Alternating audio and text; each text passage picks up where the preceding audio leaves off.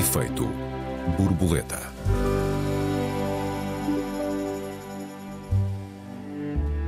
Portugal volta a discutir uma lei para a eutanásia e com ela as chamadas questões de consciência, o papel da religião e até a instituição do referendo. Onde está o cerne da questão? Afinal, bem-vindos a mais um Efeito Borboleta. Eu sou Joel Neto. Olá, bem-vindos e feliz 2023 para ti feliz também, 2023, Joel. Raquel. E aos nossos ouvintes também. Raquel, como é que tu assististe ou assistes ao regresso do debate em torno da, da legalização da morte medicamente assistida, isto depois de quase 30 anos de discussão sem eh, consenso ou sequer conclusões, parece. Sim. Olha, assisti com uma, com uma, com otimismo, com um bem receber uh, no meio de uh, quase tudo que eu acho que tem estado em acelerada decadência no mundo e no país. Eu acho que isto é um passo em frente no caminho de é um passo em frente nos direitos humanos, é um passo em frente na nossa civilização, é um passo em frente na nossa democracia.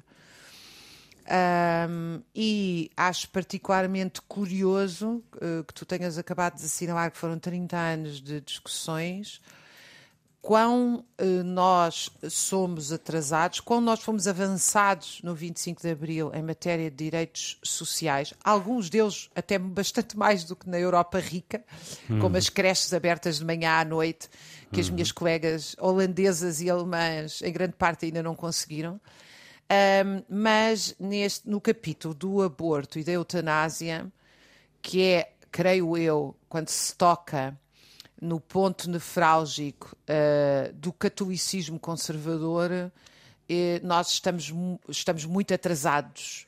Uhum. Uh, e, e, e porquê é que eu realço isto? Porque a eutanásia já é legal e permitida em Portugal para quem é rico e pode ir ao estrangeiro. Exato. Portanto, a questão, a, a questão aqui é se ela é de acesso, enfim, de possibilidade democrática ou não. E, e, portanto, eu penso que o avanço desta lei. E, e, o avanço desta lei vai nos permitir ter a lei, o que é um avanço, se houver mas avanço. também. Se, houver depois, avanço. se, se, se confirmar a, a, promulgação pelo Presidente da República, que é um homem, aliás, cuja origem é a ala mais conservadora da Igreja, que é a Ação Católica.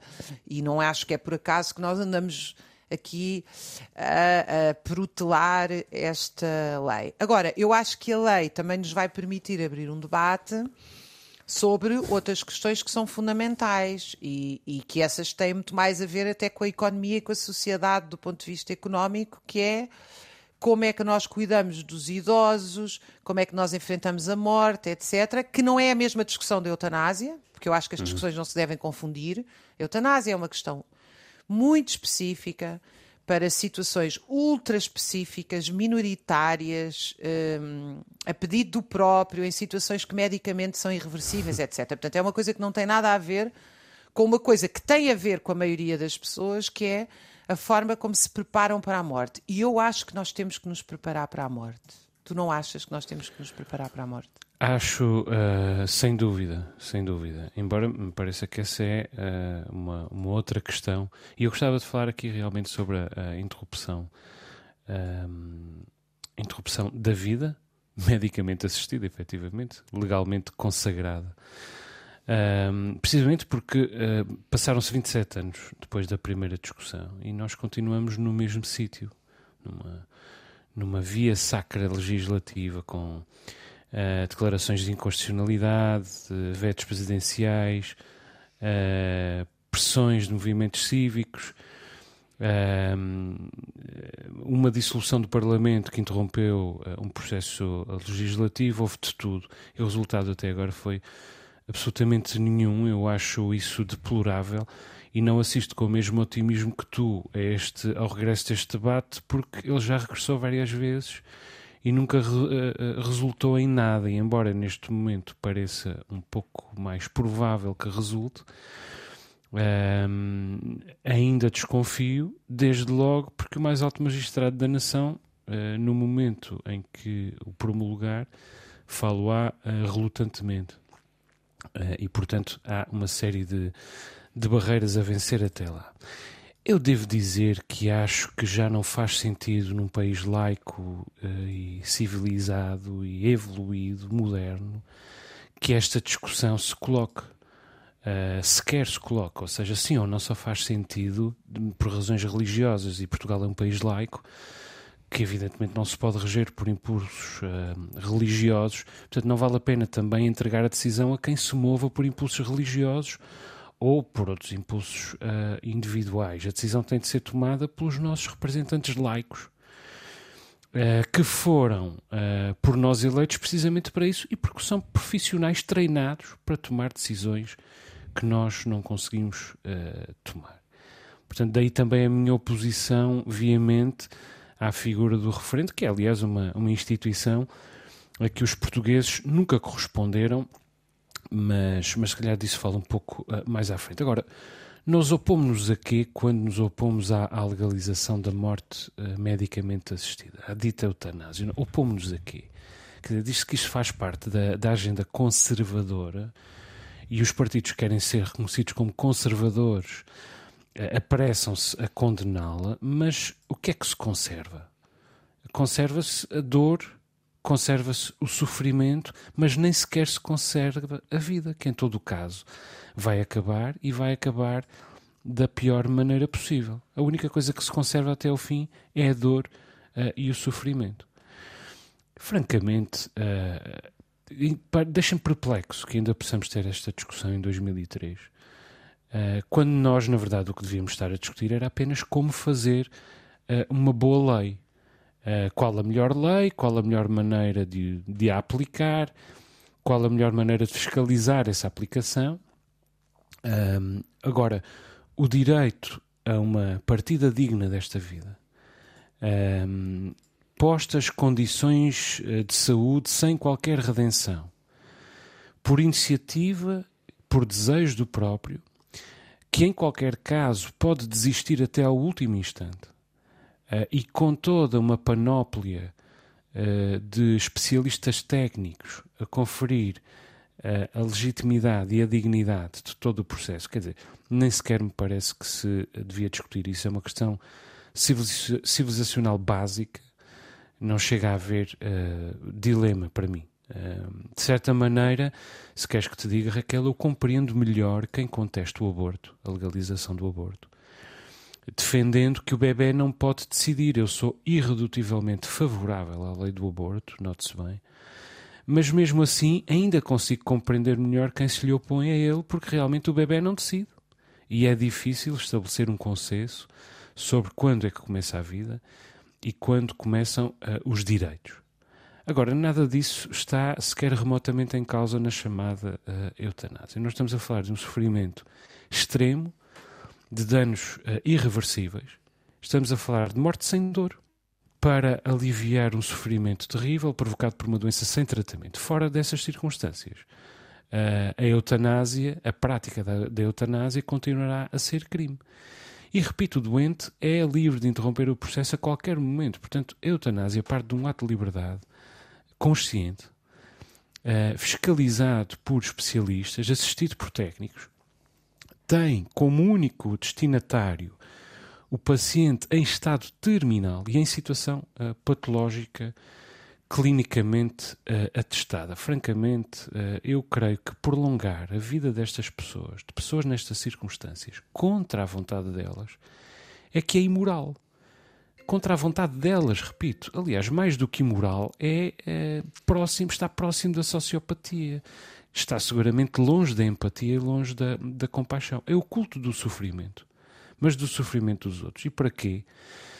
Para se estender a vida em estado vegetativo, num sofrimento doloroso, absurdo e com efeito terapêutico rigorosamente nulo. Eh, como é que a Igreja pode desejá-lo? Bom, a Igreja que responda.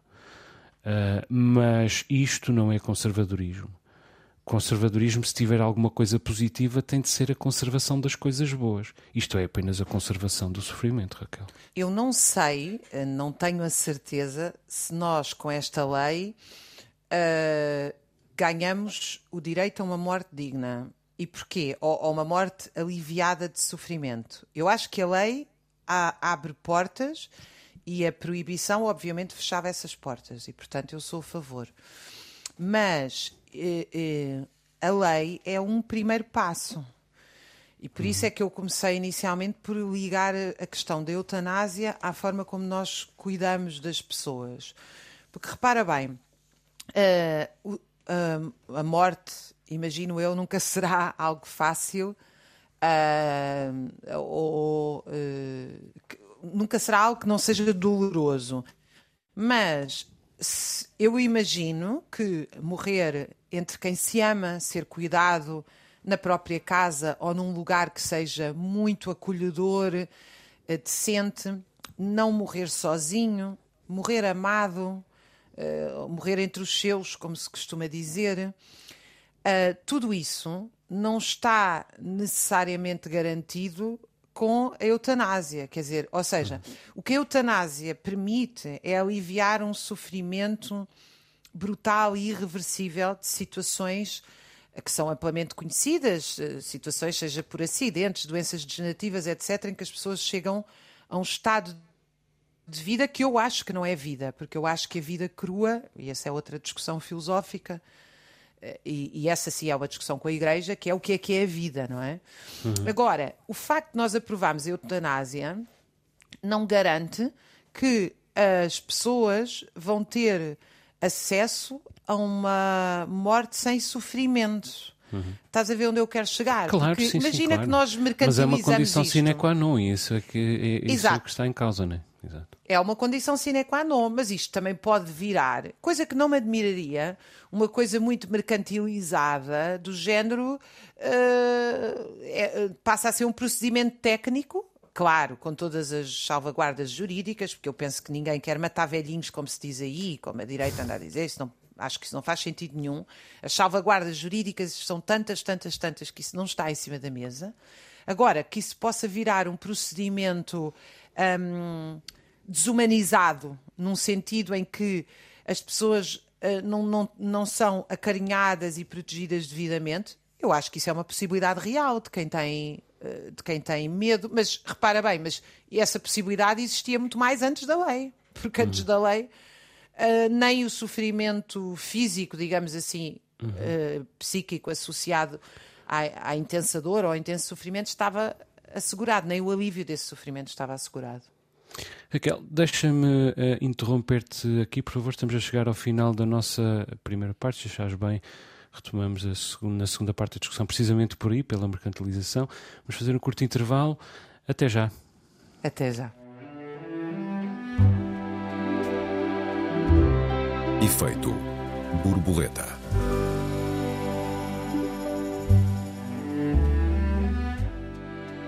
Efeito borboleta, segunda parte. Esta semana discutimos a legalização da chamada uh, eutanásia. Raquel, há pouco falavas da mercantilização uh, da eutanásia ou dos riscos da mercantilização da eutanásia. Devo dizer que é uma coisa que também me preocupa por uma razão, que é há uh, muitos médicos como se sabe, as próprias associações de classe que resistem à ideia de uma legislação em torno desta, desta morte medicamente assistida.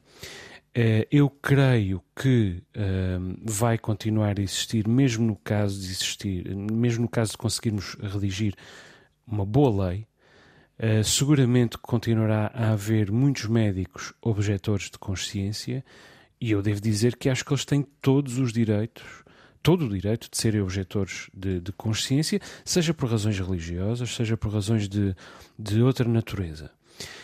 É evidente que a partir do momento em que houver médicos objetores de consciência, seja de que especialidade for, uh, para acompanhar este processo, nós vamos precisar de especialistas de diferentes áreas para acompanhar cada caso. A partir do momento em que houver objetores de consciência, vai ser preciso encontrar médicos um, que estejam disponíveis para acompanhar a, a, a, eutanásia em geral e médicos disponíveis para acompanhar cada caso em particular. E, portanto, um, a partir desse momento, uh, é, corremos mais riscos, do, mais risco de uma mercantilização dessa, dessa disponibilidade. Além de que, eh, já agora, já que falamos, já que falo dos médicos e da objeção de consciência, não nos podemos esquecer que a, a, a legalização da, da morte medicamente assistida colide com os princípios jurados uh, nos, no, no célebre juramento de Hipócrates que todos uh, os médicos uh, fazem ao iniciarem a sua, a sua carreira. Agora, também é preciso, e portanto é preciso rever o juramento ou criar alguma espécie de mecanismo retórico que permita aos médicos fazerem um juramento, este juramento ou outro, mas se comprometam com aquilo que é essencial e ainda assim haja espaço para uh, esta prática que, repito, do meu ponto de vista, é um salto civilizacional e, portanto, é uma, uma, uma vitória civilizacional. Agora, é preciso dizer o seguinte: sempre foram os médicos, uh, os médicos sempre estiveram em causa na eutanásia, por duas razões. Uh, a primeira é que muitos médicos, não podendo aconselhar a eutanásia em Portugal, muitos médicos sugeriram aos pacientes uh, essa a solução de que tu falaste no início deste programa, que é irem fazê-la ao estrangeiro. Um, e uh, outros tantos médicos praticaram a eutanásia e praticam a eutanásia. Não, evidente, não, não posso quantificar, mas existe eutanásia uh, dissimulada. E aliás, há N relatos de várias pessoas, uh, públicos e não públicos, a dizer uhum. que, têm conhecimento desses casos, não é? É evidente. É evidente. Só, que, Existem... só que fora da regulamentação. Fora da, regulament, da regulamentação. E aliás, são. são em regra, são casos de misericórdia, são gestos de misericórdia. Isso existe em todos os, os países, uh, incluindo os países ocidentais e incluindo uh, Portugal. Agora, de resto, o que nós precisamos é de uma boa lei, de uma lei bem escrita. Uh, o resto uh, está feito à partida, é uma lei, será uma lei justa.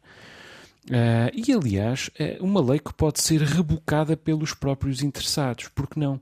Nós às vezes dizemos, e dizemos bem, que não devem ser as pessoas na situação legislada a fazer a lei. Muitas vezes não podem ser, efetivamente, não podem ser, por exemplo, os pais de uma criança uh, que foi alvo de abusos a legislarem sobre uh, os abusos, sobre abusos sobre crianças, no seu próprio interesse. Eles já perderam a objetividade e o uso desse argumento do ponto de vista político é evidentemente um populismo, um populismo, uma demagogia. Agora, aqui aquilo de que estamos a falar é de um direito, de uma prerrogativa, não é de uma proibição. E, portanto, até podem ser as pessoas em causa a rebocar a, legislação. É evidente que essa lei tem de prever bons procedimentos, Uh, todos os tipos de técnicos envolvidos, ou seja, técnicos de saúde física, técnicos de saúde mental, juristas, etc, etc, bons técnicos e bons processos.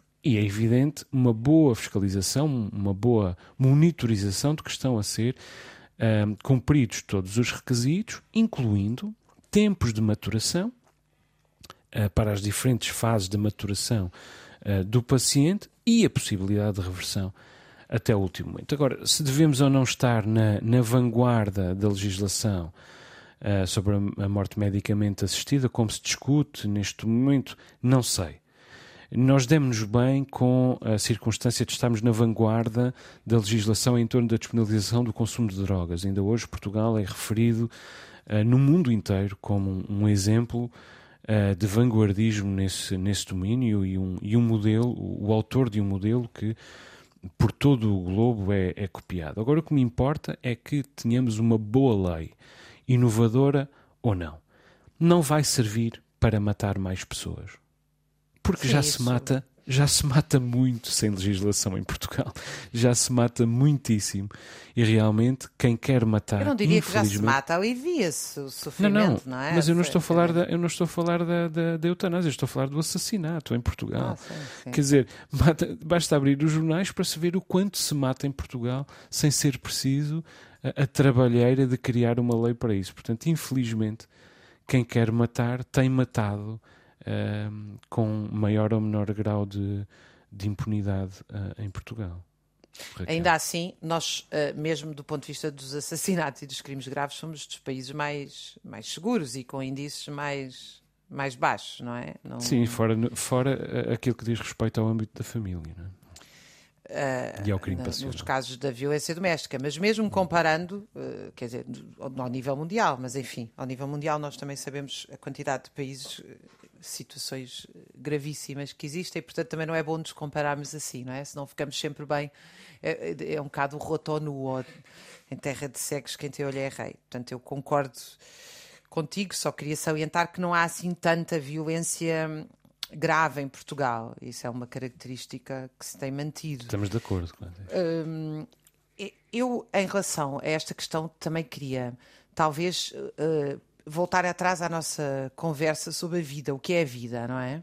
Uhum. Eu acho que grande parte deste debate há um filósofo italiano que foi muito importante durante a pandemia, Jorge Agamba, que está cá publicado Uh, e que justamente faz este diálogo entre a vida crua e a vida humanizada. Uh, e a verdade é que a esmagadora maioria da Igreja uh, defende, bem, a Igreja como instituição toda, mas a maioria dos católicos defende uma noção de vida que é uma noção biológica de vida. E eu acho que e é, é, muito curioso que seja a Igreja Católica a fazê-lo, quando depois consegue dar voltas e voltas uh, filosófico-moralistas para defender uma vida que não existe, que é a vida depois do além, que é, é uma, é uma pirueta engraçada uh, que, que, que, se, que se faz e que obviamente tem a ver com as estruturas de poder que criaram ao longo destes uh, séculos de domínio uh, do ponto de vista teórico, político e filosófico. Mas eu acho que nós, quando debatemos este tema, estamos a debater o que é que nós pensamos sobre a vida, porque quando nós falamos da morte, falamos da vida. E, portanto, o que é que nós pensamos em termos de bem-estar, de qualidade de vida, de alívio do sofrimento, de empatia? Eu compreendo a reticência de alguns médicos ou de muitos médicos, mas devo dizer que acho que é fruto do nosso atraso do ponto de vista uh, de, de, dos princípios civilizacionais. Porque e da res pública, não é?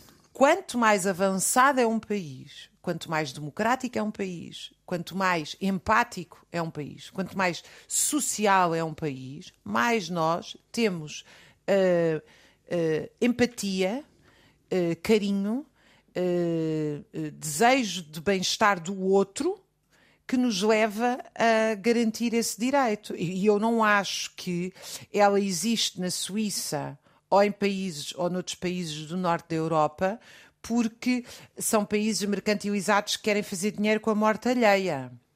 Evidentemente que depois há sempre alguém que se aproveita e, e quer fazer dinheiro. Uh, agora, a, a, Suíça é dos países mais civilizados do mundo do ponto de vista da República.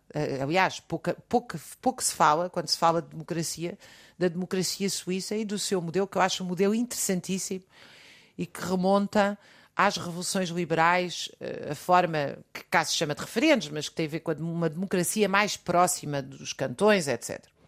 Portanto, eu acho que esta questão é uma questão que remete para o respeito pela vida.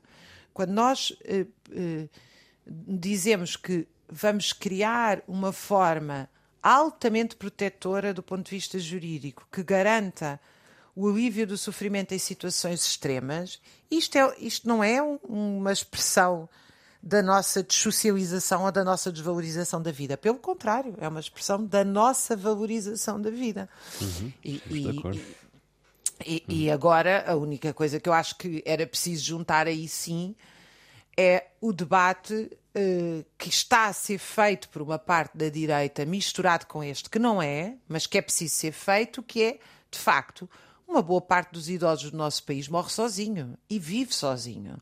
As pessoas estão em lares, que eu acho que não são lares, uh, porque uh, as pessoas deviam ter o direito a cuidados de saúde e cuidados de saúde Uh, se já se são enfim, sempre que possível junto dos seus, mas não é pôr um cuidador informal, que normalmente são mulheres, muitas delas desempregadas ou imigrantes, ou mal seja pagas. o que for, uhum. mal pagas. Até porque quando nós falamos de, de, de, das situações que estamos a viver hoje nas sociedades ocidentais, com as doenças neurológicas e degenerativas, Nós não somos capazes, nós os cidadãos não especializados em saúde, de lidar com este tipo de doenças. Quantas pessoas é que nós já não conhecemos que nos contam as histórias dos pais com Alzheimer, etc., que são incapazes de lidar com isso, porque isso existe um saber técnico, um saber especializado, um saber de profissional de saúde. Eh, e de facto as pessoas são tiradas para os lares, que eu já não acho que mesmo o melhor lar do mundo é um bom lar, mas a maioria nem sequer são isso. A maioria são lares com muito pouca capacidade de cuidar das pessoas. Agora, isso é um tema que tem que ser discutido, obviamente, porque é, é verdade que nós promovemos um modelo económico em que as pessoas só são protegidas enquanto são produtivas. Quando passam a ser velhas, são um peso. E se são muito idosas e são doentes, então são um. Quer dizer, é nós passámos de sociedades onde os mais idosos eram glorificados, eram os heróis, eram os. os velho era sinónimo de, de elogio quanto até quando nos referimos a alguns pintores ou a alguns escritores que têm o nome, vírgula, é o, o velho. Do ancião, não é? Pois. Não é? Uhum. Para uma sociedade em que os idosos são um peso. Porque nós não temos estruturas em que eles deixem de ser um peso, na verdade. É verdade e evidentemente é verdade. que essa discussão não. Essa não é a discussão da eutanásia, essa é a discussão uhum. da vida e de como é que nós cuidamos dos nossos. Uhum. Eu também gostava de fazer aqui uma referência, Raquel, à, à questão política, no que diz respeito, nomeadamente, ao uh, referendo, uh, cuja exigência agora o, o, PSD de Luís Montenegro decidiu uh, proclamar também.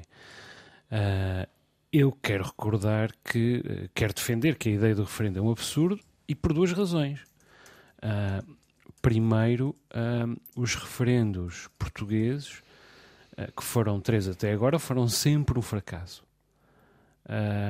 E uh, menos de 50%, de, obtiveram todos menos de 50% de, de participação e, portanto, não foram vinculativos. E depois, porque nós fizemos dois referendos ao aborto, um à regionalização, um, ambos uh, fracassados. Quer dizer, e depois, porque qualquer pergunta que, possa, uh, que se possa fazer quanto à eutanásia, do meu ponto de vista, é um, uma pergunta ao lado.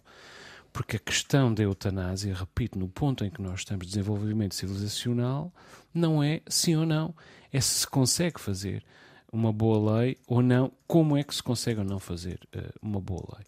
Há um, um, aspecto em que eu aplaudo o anúncio de Luís Montenegro, é que a proposta de referendo vinha do Chega, a primeira proposta de referendo vinha do Chega, e realmente antes de levar o Chega para o governo, como está ansioso por fazer, Luís Montenegro tem de despistar a possibilidade de lhe roubar a agenda política e de deixar de precisar do Chega. E, portanto, pode ser eh, que, que, consiga eh, esvaziá-lo esvaziá de agenda, esvaziá-lo de propostas eh, e eh, permitir ao PSD voltar a ser o partido da democracia, já não digo da social-democracia, mas da democracia liberal que sempre foi. Agora, repito, a oposição à, à, ao, ao, à eutanásia, neste caso, não é conservadorismo, do meu ponto de vista, é, é, falta de empatia, é falta de compaixão e uh, é, o uso dessa oposição como arma de arremesso político, do meu ponto de vista, é puramente uh, oportunista. E é uma irresponsabilidade de todos os partidos do espectro partidário português que estão uh, a usar esta, esta matéria da, da eutanásia e as dúvidas de natureza religiosa de tantos portugueses para, para uh, capitalizarem politicamente num país, repito, laico. E não me venham com a questão da consciência. A eutanásia é a questão de consciência, mas não para o legislador. Pode ser questão de consciência para o doente. Aliás, para o doente, a eutanásia pode ser exatamente aquilo que o doente quiser. Uh, questão de consciência ou outra coisa qualquer. O legislador não tem de ter estados de alma em relação a esta matéria, não tem de ter estado de alma em relação aos direitos fundamentais. E este é um direito fundamental que deve, é, ele existe ainda que não esteja consagrado, é um direito fundamental. Portanto, pedir o referendo é por populismo, até porque os, não só os referendos não funcionam, como da última vez foi preciso o Parlamento ser condescendente uh, com o eleitorado, interpretando o sinal que menos de metade do eleitorado uh, deu uh, para fazer passar uma lei que era manifestamente desejo da maior parte dos portugueses, que, no entanto, não foram às urnas expressar-se. Eu recordo que já Sócrates e Platão namoravam a ideia da eutanásia. É uma questão resolvida pela, pela filosofia há demasiado tempo para estarmos a, a discuti-la aqui em 2023, Raquel. E, e, eu acho que esta, o debate uh, dos partidos de direita e de extrema-direita em torno desta questão é também demonstrativa do vazio político do ponto de vista do programa económico e social, porque na verdade estes partidos pensam todos o mesmo e propõem todos o mesmo. Mas depois sobra esta uma ou duas questões. Alguém no outro dia fazia uma piada muito engraçada, alguns, não, não me lembro onde, que era assim que tivesse aprovado uh, o aborto e a eutanásia, uh, deixa de haver uh, programa político para quase todos os partidos do país, porque todos pensam o mesmo sobre o resto, não é? Portanto, esse aproveitamento político é também o aproveitamento político de quem sistematicamente se apresenta, ainda por cima no caso do Chega, contra o sistema e está aí a aplaudir tudo o que são ajudas, entre aspas, às empresas privadas, intervenção do Estado na economia, etc, etc, e muitas outras questões. Portanto, sobram, sobram essas, e no caso dos partidos fascistas, sobra a defesa da repressão. E, e, é muito curioso que nós, quando falamos sobre a eutanásia, falamos sobre uma questão fundamental que nós, hoje, na nossa conversa, debatemos muito mais a questão da empatia e da generosidade, mas há uma questão fundamental que é a questão da liberdade individual. Quer dizer, a, a, o princípio da eutanásia é o princípio de que nós somos donos da nossa vida e que podemos escolher. Precisamente. e, e, portanto, é, é, o, que, o que está aqui, o núcleo, digamos, eh, fundador teórico-filosófico deste debate, é um núcleo que, que remonta à, aos princípios fundadores da Revolução Francesa, dos direitos, liberdades e garantias e de nós dispormos de nós próprios. Quer dizer, e por isso que eu digo que é um direito fundamental, consagrado exatamente. ou não. Uhum. Exatamente, portanto, é um direito fundamental, não, não é sujeito a referendo, porque o resto da sociedade não pode decidir sobre direitos individuais, a não ser que tem que os garantir, ou seja, que todos os indivíduos têm que os ter. Uhum. Agora, não pode decidir o que é que, qual é a extensão, o que é que esse indivíduo faz com o seu direito individual. Quer dizer, isto é, é uma. É, é um contrassenso é, e que demonstra, de facto, também é muito curioso pensar nisso, é que 200 anos depois das revoluções liberais, que são as revoluções, a americana, a francesa, que trazem, digamos assim, a burguesia liberal e, portanto, destronam a Igreja, porque é que este debate continua a ser um debate importante em Portugal no século XXI? É e em tantos países. É Sim, só... quer dizer, eh, tu sabes, Raquel, que eu não sou. Eh, eu sou ateu, assumidamente ateu, mas sou também cristão, culturalmente, tenho muito orgulho da minha da minha formação e da minha herança cristã, não sou de todo anticlerical, pelo menos em abstrato. Agora, há um excesso de peso da Igreja em Portugal, não só em Portugal, mas continua a haver um excesso de peso da Igreja. A simples existência de uma concordata é muito eloquente no que diz respeito ao excesso eh, de peso da, da Igreja em Portugal. Outra coisa que eu gostava de dizer também tem que ver com. Nós estamos a chegar ao fim do nosso tempo, mas eu gostava de dizer que o, o, o, primeiro veto de Marcelo Rebelo de Sousa um, nesta matéria resulta daquilo que me parece ter sido um, um, golpe de mestre da parte da Assembleia da República. Os deputados, uh, apresentando um texto uh, muito excessivo e, e pouco claro, uh, sabendo que ele ia ser vetado, na verdade sabiam, retiraram margem de manobra ao Presidente. Quer dizer, obrigaram-no a queimar um cartucho e agora, apresentando um texto uh, normal, retira-lhe por completo a, a margem para uh, o reprovar. Uh, e parece-me que houve aqui a estratégia, que houve aqui bastante sagacidade da parte da, da Assembleia uh, da, da, da República. É claro que Marcelo está, é experiente, está atento um, e, e, manifestamente, do ponto de vista uh, pessoal, uh, teria muito gosto em que não fosse ele a promulgar um documento uh, desta natureza, mas eu diria que a sua margem de manobra neste momento é pouca e que quando houver uma lei que seja capaz de passar na Assembleia da República, ela acabará por, por triunfar sem grandes, sem grandes dificuldades. Assim uh, o espero, pelo menos, Raquel. Acho que já estamos a chegar estamos ao fim do nosso tempo. É precisamente isso, Raquel. Chegamos ao fim do nosso tempo. Deixa-me só recordar os nossos ouvintes que têm à disposição o endereço de e-mail efeitoborboleta.rtp.pt Perguntas, perplexidades, protestos, sugestões são todos bem-vindos. O Efeito Borboleta volta para a semana. Um abraço. Até lá, Raquel. Até lá, um beijinho, um abraço a todos os ouvintes.